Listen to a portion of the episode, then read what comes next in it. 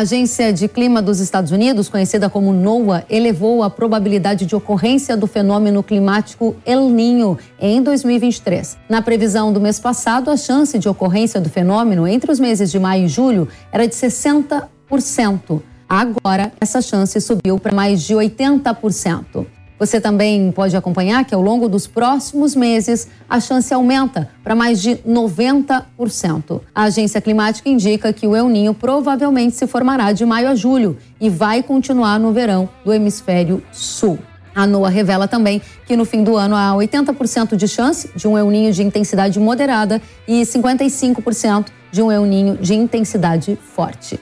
Vamos saber o que isso significa na prática com a meteorologista da Notus, Desirê Brante. Seja muito bem-vinda, Desirê. Obrigada, Kelly. Obrigada também a todos que nos acompanham. Desirê, diga pra gente, teve um salto na probabilidade de ocorrência de El Ninho. Isso confirma que o fenômeno vai mesmo acontecer? A partir de quando sentiremos os primeiros efeitos? Olha, Kelly, já é um fato que a gente tem o Pacífico Equatorial mais quente. A superfície do mar já está com anomalia que ainda não configura um El Ninho, mas quando a gente olha para águas mais profundas, é possível identificar algumas parcelas de água quente que ainda vão ressurgir no decorrer das próximas semanas. Isso, ao menos, deve trazer uma manutenção dessa água mais quente. E, de acordo com as expectativas de diversos modelos internacionais, é praticamente certo de que teremos um é o ninho. Agora, a grande questão é saber com qual intensidade a gente vai ter o fenômeno. Por enquanto, de acordo com o consenso do NOAA, a expectativa é de um El Ninho de fraco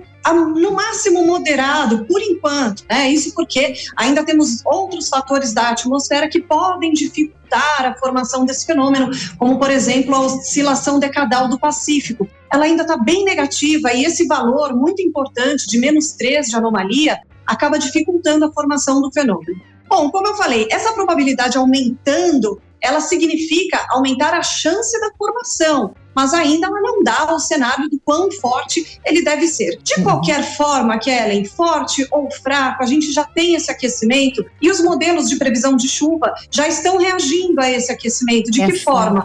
Aumentando a chuva para o centro e sul do Brasil a partir do meio do ano, principalmente. Né? Alguns mapas até de previsão, modelo europeu, modelo norte-americano, já sinalizando essa chuva que pode ficar acima da média para o centro e sul do Brasil, inclusive dentro do nosso período seco aqui no Brasil Central. Olha não vai ser algo muito expressivo, não é uma anomalia muito forte, mas existe essa possibilidade aí de ser um inverno um pouquinho mais úmido no centro do Brasil. A gente quer saber isso na prática, né? Onde chove menos, onde chove mais. Conta pra gente como serão os meses de maio, junho, julho, Desirê. Olha, maio, por enquanto, ainda não deve sentir os efeitos desse aquecimento em relação à chuva.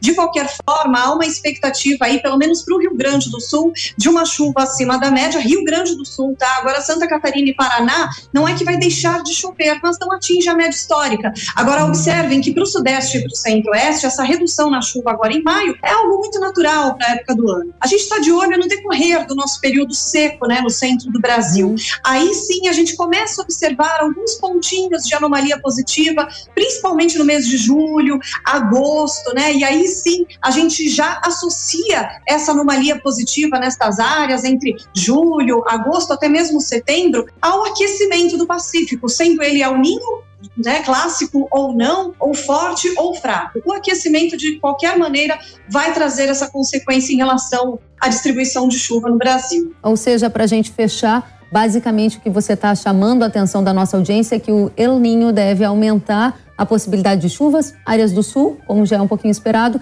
mas o diferencial vai ficar para a região do centro, que pode receber mais chuva do que normalmente receberia no inverno. Trocando em miúdos, para a safra agrícola parece ser muito bom.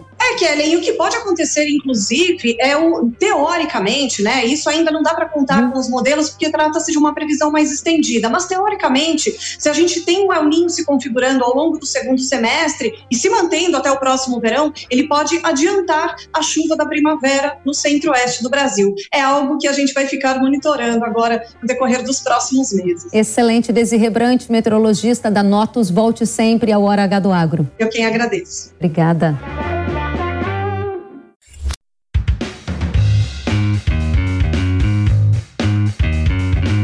Que bom que você gostou da entrevista e ouviu todo o conteúdo. Se quiser acompanhar as atualizações, siga kellen.severo no Instagram. Até a próxima!